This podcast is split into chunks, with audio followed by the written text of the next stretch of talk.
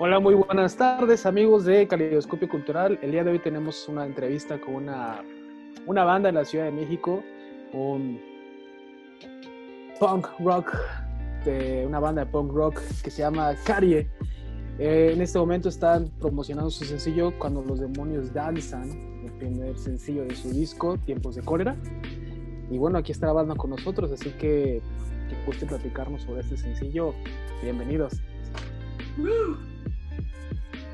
Igualmente, estamos en el, en el otro estreno que acaba de salir hace unos días, Entre Espinas se llama. Entre Espinas. La- las dos están súper eh, recientes. Una salió hace.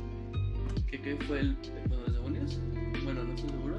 Y Entre Espinas fue el 3 de. Eh, no, espera. No, el 30, perdón. Y el 3 fue el otro. Ya no sé, ya no sé, ya, ya me seguro. ¿De cuál prefieres que te platiquemos? ¿De Entre Espinas o de Demonios? Demonios es una pasada. Entre Espinas es la que acabamos de estrenar. Si quieren Entre Espinas, digo, las do- los dos temas están buenísimos. De hecho, escuché Cuando los demonios danzan y se me hizo un temón. Buenísimo. Eh, a huevo. Este, pero si quieres, a Entre Espinas también. O sea, también para que el público lo conozca. Venga, eh, date, Rick, te toca. Yo digo que, que- que empecemos con Demonios. Perfecto. Eh, eh, eh, yo creo que hay un poco el contexto para que conozcas un poco. Eh, yo me uní después ¿no? a, a la banda. Eh, el contexto de la canción, el, el significado de la canción eh, para mí tomó algo bien diferente que, lo, que, que- que- que el principal, ¿no? que fueron lo que los escribieron entre Ramón y Jasso.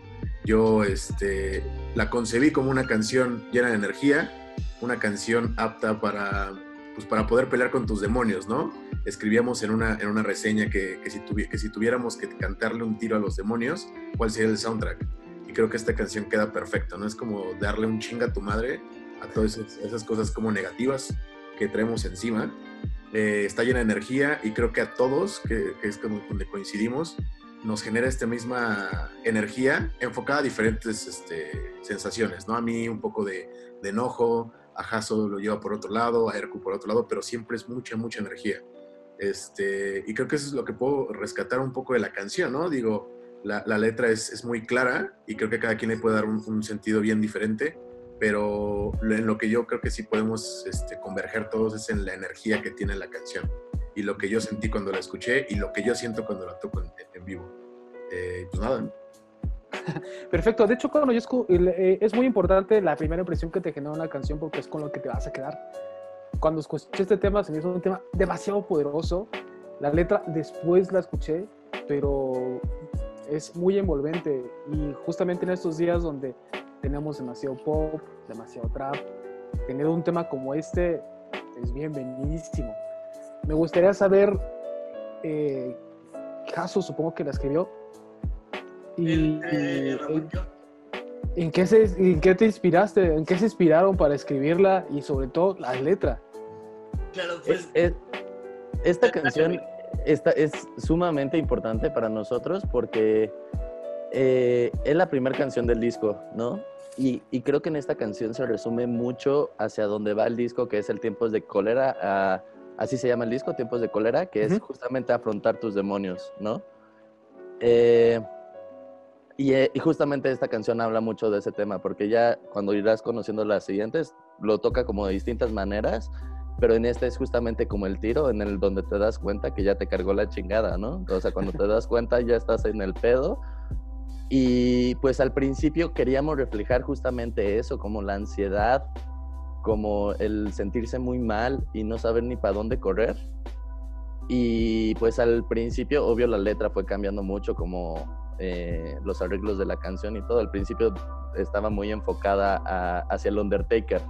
De hecho, nosotros le, decimos a esta canción Undertaker. En el coro, antes decía de, en vez de me meto un putazote, decía, ahí te viene el Undertaker. Na, na, na. Entonces, como que no sabíamos exactamente, porque también usar el español para un tipo de tema así es muy complicado para no sonarte como una banda pretenciosa, clásica de rock en español, ¿no? De eh, viejitas y muerte y destrucción, ¿no? Cubo.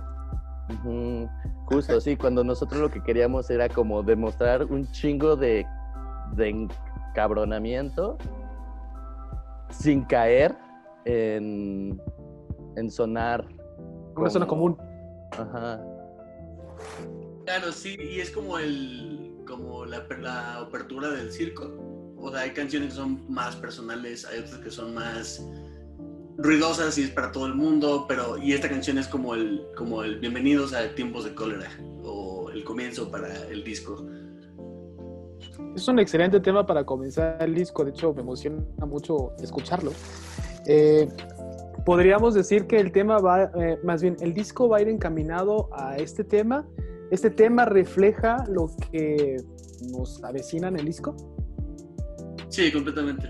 Sí, se puede decir que sí. Perfecto. Eh, previamente, después hablamos del sencillo que acaban de sacar. Bien, tiene un tema que se llama Engranjados. ¿Este tema no va a venir en tiempos de cólera o sí lo van a incluir? No, en realidad no. En realidad esta va a ser. eh, el- en cuando los demonios danzan es el comienzo.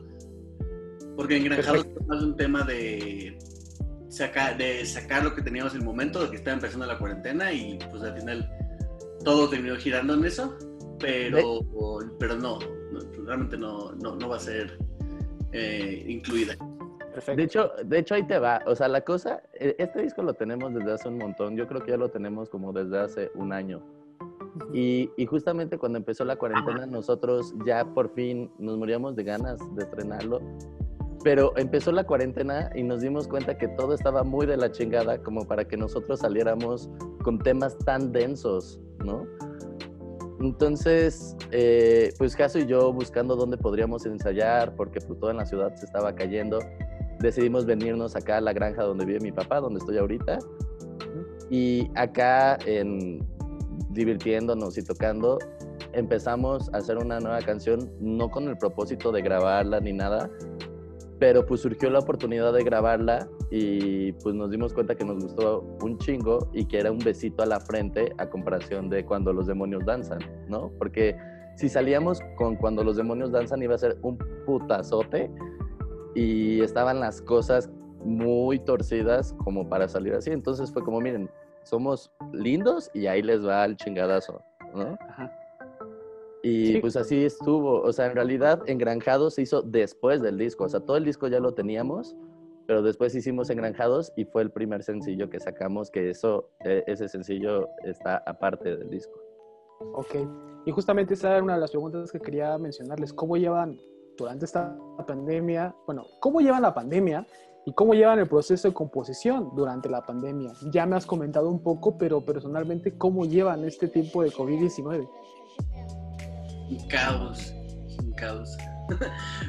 Eh, pues, pues sí, o sea, lo, que hacemos ahorita más que nada es eh, retomar todo lo que hicimos el año pasado y pues explotarlo este año porque eh, pues yo, yo he compuesto en mi casa y he hecho cosas en mi casa y cada quien pues se mantiene vivo y obviamente las rolas las tenemos todo esto pero no pues es, es difícil sí, es muy difícil de hecho este fin de semana vamos a ir a, a la granja a, a ensayar un rato Justamente es lo que quería preguntarles, ¿cómo, cómo ensayan, cómo, cómo componen en estos momentos donde pues físicamente no están juntos?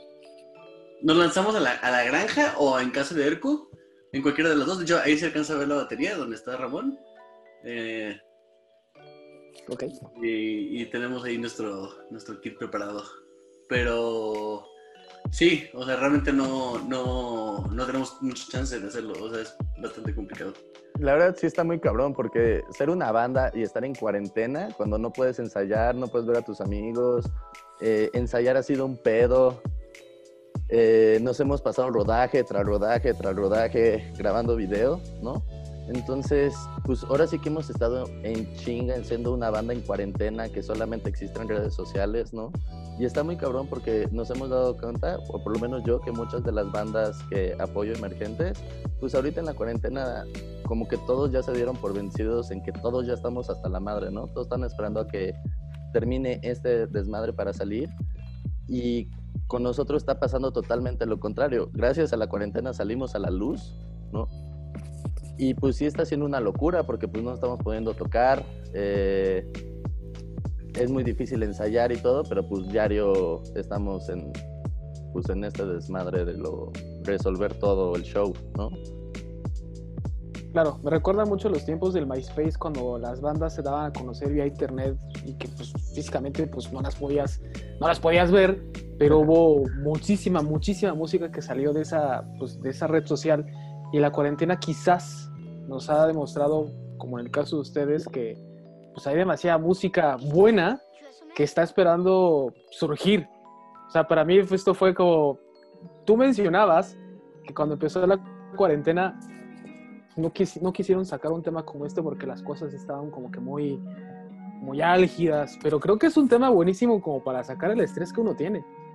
Claro, sí, a huevo. Sí, yo sabía que iban a haber muchas personas que, que lo iban a agradecer, ¿no? Porque también creo que es una canción que es difícil de digerir. O sea, es una canción que no es, es para todos, pero no para cualquiera, ¿sabes? O sea, porque yo también sé que sí necesita estar un poco tocadiscos, pero yo, Ramón, es lo que me gustaría escuchar. O sea, yo ya quisiera que hubiera una banda mexicana en la escena, no sé, las que hay o no, así que, que saliera así como, güey, a chingar a su madre, güey. O sea, de que sí, mira qué bonito toco, pero pues también chingas a tu madre y yo chingo a mi madre, ¿no? Y todos, en serio. Entonces yo sabía que iba a ser un tema complicado eh, como para vender México, punk 2020, reggaetón a su fuck, a ¿no? Lo que está. Ajá. Entonces, pero también por otro lado, cuando estábamos decidiendo nosotros qué sencillos iban a ser, fue algo muy complicado porque esta canción no es nada comercial en el sentido de que sea fácil de digerir. Nosotros tenemos en el álbum unas canciones que son muchísimo más frescas, comer súper comerciales, ¿no? O sea, en este es como, mira, somos unos atascados, pero tenemos otras que es como, mira qué bien nos podemos prostituir, ¿no? En- entonces, justamente empezó el dilema de, güey, tenemos todas estas pinches canciones y obvio, esta es la que, la, la- que más vende, pero yo no me quiero vender así. Yo me quiero vender con demonios. Quiero que sea mi primer putazo. Le gusta al que le guste. Seguramente muchas mentadas de madre que obvio recibimos con muchísimo amor, ¿no? Eh, pero era justamente el primer tema del disco. O sea, ese es, es un tema que iba a hablar mucho por nosotros, ¿no? También por eso fue tan importante que nosotros escogiéramos esa canción, porque esa canción creo que sí nos identifica en general qué es lo que queremos hacer, ¿no? Porque tenemos chile, mole y guacamole, si te das cuenta, de engrajados a demonios cambia un chingo, y de demonios entre espinas cambia un chingo, que a lo mejor entre espinas y engranjado las dos son medias happy punk, pero tienen una vibra súper distinta, ¿no? La que viene va a ser con una vibra totalmente distinta, entonces, pues sí fue to- todo un lío eh, decidir el orden de los sencillos, pero creo que, bueno, por lo menos yo, Ramón, me siento muy feliz de haber salido con esta canción para presentarnos, ¿no? Sí, Perfecto. Por favor. No, y si algo me gusta de esta canción es que, o sea, sí, eh, precisamente el hecho de que es como la, la puerta para tiempos de cólera, eh, está, está, o sea, sí refleja muchísimo una etapa que vivimos Ramón y yo, que fue muy dura y re- realmente, bueno, no, no fue algo que viviéramos juntos, de hecho, cada quien por su lado, éramos amigos y todo, ¿no? Pero aún así fue terrible que, que cada quien vivió experiencias muy feas y nos fue muy mal. Entonces la letra salió como agua, o sea, no nos costó nada hacerla. En realidad todo el disco nos salió muy fácil. O sea, no se puede decir que fácil, obviamente, ¿no? Pero sí, eh, pues se salió bien honesto. O sea, sí es música que podemos decir que es muy honesta. Eh, y, y- y expresa muy bien una, una época en nuestras vidas que no estuvo nada chida. Todo, todo lo contrario. Ok, eh, entonces esto me lleva a una pregunta. ¿Cómo es que se conocen? ¿Cómo es que comienza esta banda? ¿Cómo es que Rick eh, se integra? Eh, un poco sobre ustedes. Mm, ok, pues a Rick y a Parse los conozco desde hace un montón de tiempo, hace mucho tiempo los conozco. Eh, llegamos a tocar juntos en algunos proyectos, o si no, yo, yo tenía otra banda, me, me iban a ver tocar, yo los iba a ver tocar a ellos y éramos amigos de bandas. Y, aparte siempre nos llevamos muy bien, ¿no? Eh, entonces, pues un día que cambiamos de guitarrista, le, le dije a Rick, Rick, eh, también le dije a Ergo que le cayeran de mi casa, obviamente Ramón, y pues estábamos los cuatro echando desmadre, como siempre. Y, y desde que llegó Rick le dije así como que, ah, güey, ya viste a nuestro, no, a nuestro nuevo guitarrista, está, está bien chingón, ¿no? Así, ¿no? Eh, y, y a la semana después llegó Parsec y le, dijimos ex- exactamente lo mismo. Entonces salió muy rápido, o sea, no, realmente no... eh, lo planeamos, pero, o sea, realmente este güey era nuestro guitarrista de sueños, ¿no? O sea, no sé si tú quieres contarle algo de eso, güey. Y, y la, y la neta es que todo esto fue culpa de Jaso. O sea, porque todos estábamos tranquilos, teníamos, estábamos tranquilos por la vida. Yo estaba en un concierto con ese güey y de pronto llegó y me dijo, güey, hay que hacer una banda. y yo le dije, yo le dije, no mames. O sea, yo le dije así como, güey, o sea, va a huevo, pero no mames, o sea, tú tocas la batería, yo me acabé de comprar una batería y no sé tocar nada, güey, ni ACDC, ¿no? Y entonces me dijo, no hay pedo, güey, te lanzas a mi casa y yo te enseño y así. Entonces como que dije, va, pues, pues vamos a ver qué pedo, ¿no? Vamos a pasarla bonito. La verdad, jamás me imaginé que se fuera a formalizar a tal forma. Y pues yo me lancé a su casa, yo le presté mi guitarra eléctrica y él me prestó su batería. Y entonces, pues empezamos a tocar sin saber tocar nada. Tenemos videos así del primer ensayo que tuvimos y era una mamada. O sea, era más amor que nada, o sea, porque no, no tocábamos nada, ¿no? Ya es la esencia después- del punk. Sí, a huevo. Sí, sí, sí. Entonces, ya después, este, pues empezamos a componer varias cosas y nos dimos cuenta que sí estaban sonando muy bien. O sea, ahí en el fraccionamiento donde tocábamos en casa de Jaso, teníamos como un grupito de fans, unas niñas, que chiquitas, súper chiquitas, que siempre que estábamos tocando, así nos echaban porras y nos asomábamos y nos gritaban así como otra. Y yo sabía que estaba sonando bien, pero no sabía si era mi ilusión de que nunca en mi vida había tocado, de que lo sentía bien chingón, pero capaz estaba todo de la verga, ¿no? Ya después, este, fuimos a buscar a nuestro productor, hasta Adrián Oroña, porque la mamá de Caso dijo, oye, verdaderamente está sonando muy bien lo que están haciendo, hay que buscar qué pedo, y ella fue la que nos apoyó. Entonces, buscamos a Adrián, llegó Adrián, nos escuchó, y hasta que nos escuchó y vi su cara, fue como dije, güey, ¿te gustó, güey? ¿Te gustó, güey? O sea, y aparte él me dijo, güey, no tocas nada, porque aparte él es baterista, ¿no? Y es un baterista súper cabrón. Y nos dijo, güey, tocas por la verga, güey. Pero ¿cómo tocas, güey? O sea, o sea, así de, lo tienen, ¿no? Y yo decía, no, pues sí, ya sé que me falta mucho por darle y la chingada, ¿no? Y pues me he clavado mucho a estudiar y la, la, la. Y entonces con el tiempo eh, tuvimos que buscar a otro guitarrista, porque al principio pues nada más éramos Jaso y yo. Entonces buscamos a un guitarrista y entró un, un amigo de Jaso que se llama Diego Navarrete.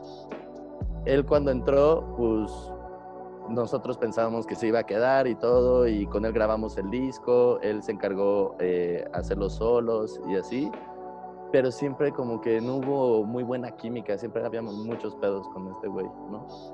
Entonces pues ya llegó el momento en donde todo el mundo nos decía que qué pedo con nosotros y nosotros no sabíamos qué hacer y íbamos a sacar el disco y la chingada. Y justamente cuando estaba pasando todo esto de engranjados, yo desde cuando ya había checado a Rick. Y entonces le decía a Jaso así, mira, mira, qué bien se mueve. O sea, checa esto, güey, ¿no? Pero ese güey es un mamón. Entonces yo ya lo había buscado varias veces y el güey tiene su proyecto eh, de solista, que es un pedo totalmente distinto a esto, ¿no? Reggaetón. Ajá, yo, yo casi, casi. Entonces dije, no mames, si busco a este güey, pues me va a mandar a la chingada. Y no, no me mandó a la chingada, pero sí fue una cosa de... de ¿Qué pedo? ¿Qué te traes? ¿Qué, qué, qué chingados, no? Porque todavía con un amor es más fácil, pero así de hombre a hombre, verlo con ojos de amor, de decir, güey, ¿qué Bueno. pedo, güey? O sea, ¿qué te haces Ajá. pendejo, güey? ¿No? Tú, tú te vienes para acá. y yo no lo conocía, la neta. Para mí era como una persona que siempre estuvo como cercana a, a mi mundo de amigos y que sabía que era chido, pero nunca había platicado con él, ¿no? Entonces nosotros fuimos por él y él llevó un amigo. O sea, nos- o sea, yo hice una peda en donde los organicé que era justamente para que cayera Rick en nuestras redes. Y llevó a este Hercu. Entonces cuando llevó a Hercu les pusimos el disco y les encantó. Eh, nosotros no sabíamos que Hercu, bueno, yo no sabía que Hercu tocaba el bajo, ¿no? Entonces, en nosotros en ese momento por el que íbamos era por Rick, también nos hacía falta bajista. Pero pues ya después, una vez que entró Rick, entró Erku. Entonces, hasta ese momento podías decir que tenía una banda, porque antes era como, güey. O sea, yo me acuerdo mucho que llegué con Caso y lo abracé y le dije, güey, ya tenemos una banda, güey. Ahora sí, por fin, después de tanto desmadre, ¿no? Y pues igual Erku está en un pedo súper distinto. O sea, yo me acuerdo mucho cuando lo hablé con él. Él me decía, güey, a mí no me gusta el punk. Fue lo primero que me dijo. O sea, sí, cuando yo le estaba persuadiendo, así de, güey, ¿qué pedo, chiquilín? ¿Te gusta un chingo el disco? No te hagas, güey. Lo primero que me dijo fue, güey, a mí no me gusta el punk. pero, ajá, ahí dije, ya valió verga, güey, ¿no? Pero, eh, pues qué pedo, güey, no mames, está increíble, quiero subirme al escenario y meterme en mi plan salvaje y yo, y yo sí, güey, tienes que ser mi bajista, güey. Y pues desde ese día le empezamos a dar y luego, luego la química y la vibra y todo cambió en Carie, ah, totalmente, ¿no? Y Se pues, nota demasiado. y pues Sí, ya, claro, no. ya, na- ya nomás. Sí, se nota demasiado la magia que hay entre ustedes, porque y, y ahorita escuchándolos noto que aunque son jóvenes tienen como ideas de la vieja escuela. Sacar un disco completo, tener los sencillos, la magia de la banda. Eh, qué valiente de su parte eh, sacar un disco completo. Y yo lo celebro. Creo que son momentos en los que tenemos que tener a bandas como ustedes, cuando nos, con, que no son bandas generadas de juntas en discográficas y qué es lo que le gusta a la juventud de nuestros días. No, lo que te mencionaba, un sencillo como cuando los, como cuando los demonios danzan es súper bueno en estos tiempos donde la juventud quiere sacar como lo que trae dentro. Platícame de tu nuevo sencillo. Vas, Rick, Werku, ¿quién quiere? Alerco, güey. Tres pinas. Entre espinas. Estás muy calladito, Ken. No, pues es que. No, Andrés Pinas es una canción muy energética, muy. muy dura. O sea, es así como en la cara todo el tiempo, siento yo, ¿no? Eh, eh, bueno, yo, yo por lo que soy productor musical y procuro ver la música como de, de todos los ángulos posibles, habidos y por haber. Y Entre Espinas se me hace una canción muy de desmadre, muy, muy de que podrían estar todos así en la peda mentándole su madre a su exnovia con la, con la letra y así.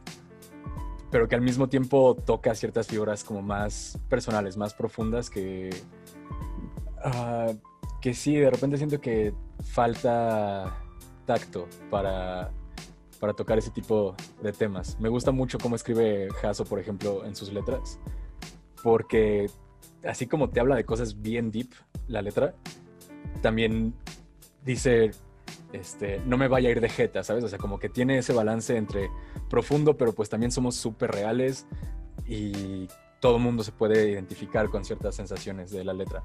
Estuvo muy, muy, muy divertido el grabar el, el video. Fue el primer video que grabamos, de hecho. Fue un perro desmadre, pero, pero al final creo que lo logramos, se logró chido y, y pues ya la acabamos de sacar ahora en Halloween, precisamente con una temática de pues el vampiro y toda esta historia como de el vampiro hipster. este, y pues sí, es para que toda la banda desgarre, desgarre un poquito la garganta cantando sobre esas traiciones. Y, y también fu- fue muy complicado a la hora de hacer la letra de esta canción porque siempre le sacábamos al amor. Siempre era como, no, güey, de amor nada, güey, porque, ay, no, güey. Sí, Y, exacto. y- y ¿Amigo, siempre un trabajo? e- era muy difícil porque, o sea, al principio no sabíamos, ya teníamos como la idea de la canción y todo, pero no sabíamos muy bien a dónde la queríamos llevar, ¿no? Sabíamos que era una canción fuerte, energética, rápida, ¿no? Y justamente a mí me pasó así, que en esa época cuando lo estabas componiendo me rompieron la madre en el corazón durísimo, una morra que quería un chingo.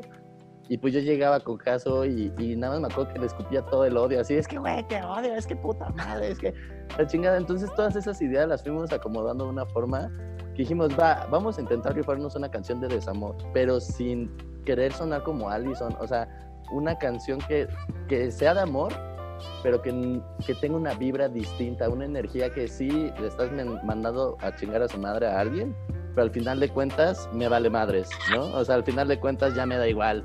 Ah, o sea, como con esa vibra de sí, sí estoy, sí me dolió, sí estoy triste y todo, Pero no, no me voy a quedar aquí roto y llorando en una esquina, o sea, también como con esa actitud punk de, ah, sí, pues, pues a la chingada, ¿no? Entonces fue complicado eh, tocar esos temas porque justamente no nos queríamos meter en pedos de amor y desamor y la chingada, pero al final de cuentas, a mí en lo personal, es de las canciones que más me gustan del disco y más que nada en vivo tiene una energía muy distinta, muy fuerte, muy de slam. Esta canción es una canción muy rápida, ¿no?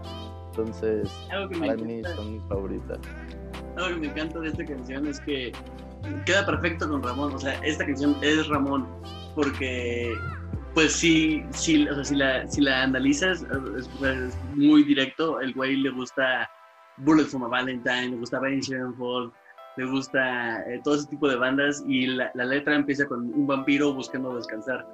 Entonces, todas estas canciones son como muy vampirescas, muy, muy así oscuras, eh, muy de ese estilo, ¿no? Entonces, está bien chido que la canción en serio queda perfecto con la forma de ser de Ramón y, y que, y que al final tal vez nunca, o sea, el güey nunca se pasa de lanza en serio, pero pues, pues sí se le nota el fuego, ¿no? Todo el tiempo, es como, oh, el enojo y la frustración y, y todas estas emociones que no solo eh, pasan en, en relaciones amorosas, ¿no? También en la vida. Es, o sea, como eh, Entre Espinas es una canción que queda muy bien con la forma de ser de este, de este güey. Eh, Sacó lo que traía. sacó muy bien todo lo que traía. Perfecto. Eh, mencionabas, Ramón, que este tema se presta demasiado para el en vivo. Mi pregunta aquí es, situación COVID-19, ¿qué planes tienen durante esta pandemia tan incierta que no sabemos cuándo va a terminar? ¿Qué, qué viene, qué es lo que sigue para Cari? Pues mira, nosotros justamente ahorita también por eso eh, van a ser varios eh, sencillos, porque justamente ser una banda que vive a través de redes sociales y que está saliendo está cabrón, ¿no? Está súper culero porque pues todo lo que conocen por nosotros es a través de redes sociales. Llegamos a tocar antes de abrir redes sociales, pero ni siquiera éramos Carie. Teníamos otros nombres como Mama Mayamba y La La La, ¿no? Entonces, nosotros, pues, como todas las bandas y como todas las personas, pues esperamos que esto se acabe lo más pronto posible, pero lo que estamos planeando es estrenar el álbum hasta el próximo año, o sea, por ahí de febrero, más o menos, febrero, marzo, para poder hacer una presentación del disco como se merece, ¿no? O sea, esperemos que ya para el próximo año ya eh, las aguas estén más calmadas, ¿no? Y pues el próximo año ahora sí que nos vamos a dedicar a, ahora sí que estrenar Tiempos de Cólera, hacer la presentación y ahora sí que tocar lo más que se pueda y lo más que, pues, que tengamos chance, ¿no? Porque pues nadie sabe bien qué, qué onda con todo esto. Entonces también por eso decidimos tantos sencillos. Van a ser cinco sencillos. Eh, ya sacamos el segundo. Vamos a sacar el tercero el 20 de noviembre. Y así va a ir como un sencillo tras otro, como cada 30 días más o menos, hasta que se presenta el disco, ¿no? Perfecto. Estaremos al pendiente del disco porque así como los temas que han mostrado, parece que va a ser un discazo y vamos a estar pendiente aquí en Caleidoscopio de ustedes. Eh, Eh, ¿Algún tema extra que nos quieran comentar? Se nos acaba el tiempo. eh, Perfecto. ¿Redes sociales? ¿Dónde los podemos seguir? ¿Dónde los podemos escuchar? Karen Anda. Oficial, arroba Karen Oficial en Instagram. Y, Y en Twitter. y en Facebook también es Karen Oficial. Y Perfecto. en YouTube. Entonces, bueno, vamos a compartir sus redes sociales. Chicos, la verdad es que les repito nuevamente, la música me encantó. Yo no tenía el gusto de conocerlos y creo que, es, les repito, es muy importante la primera impresión. Les veo mucho éxito. La verdad, a mí me encantó, lo voy a compartir.